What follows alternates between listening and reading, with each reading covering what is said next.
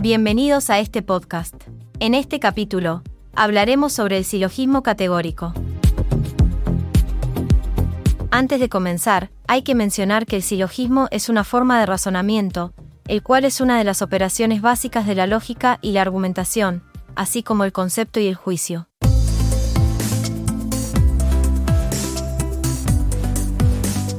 El silogismo es una forma de razonamiento deductivo en la que si las premisas son verdaderas, la conclusión también debe ser verdadera, siempre y cuando se sigan las reglas de la lógica. Cuando hablamos de silogismo, vamos a hacer referencia a un tipo de razonamiento que va a utilizar un juicio llamado categórico. Recordemos que los juicios categóricos son los que conforman este tipo de razonamiento. Continuando con este tema, cuando hablamos de silogismo categórico, vamos a hablar de cuatro tipos de juicios categóricos, de los cuales solo van a ser utilizados tres de diversas maneras. A estos juicios se les indican con una vocal. En primer lugar, tenemos los juicios A, que se utilizan para hacer afirmaciones universales, como por ejemplo, todos los hombres son mortales. En este caso, se establece una relación universal entre dos conceptos, hombres y mortales.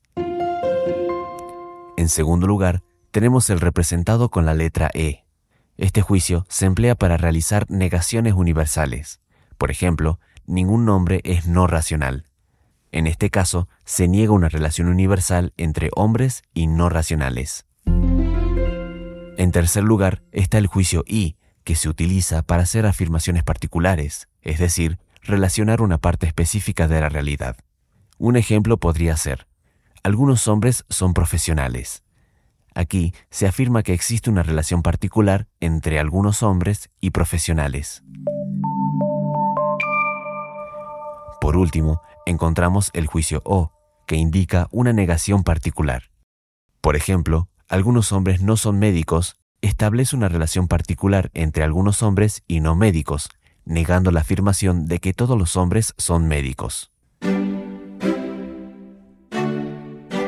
Como resumen general de este episodio, vamos a entender que estos conceptos son de gran relevancia en el ámbito de la lógica y la argumentación, ya que proporcionan una base sólida para la construcción de razonamientos válidos y precisos. La lógica y la argumentación desempeñan un papel esencial en la ciencia y en la formulación de teorías, lo que subraya su importancia en el desarrollo preciso del conocimiento, en todas las disciplinas tanto científicas como formales.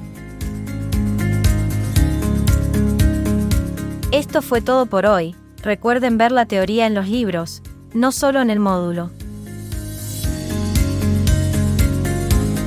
Los esperamos en el próximo podcast de la carrera.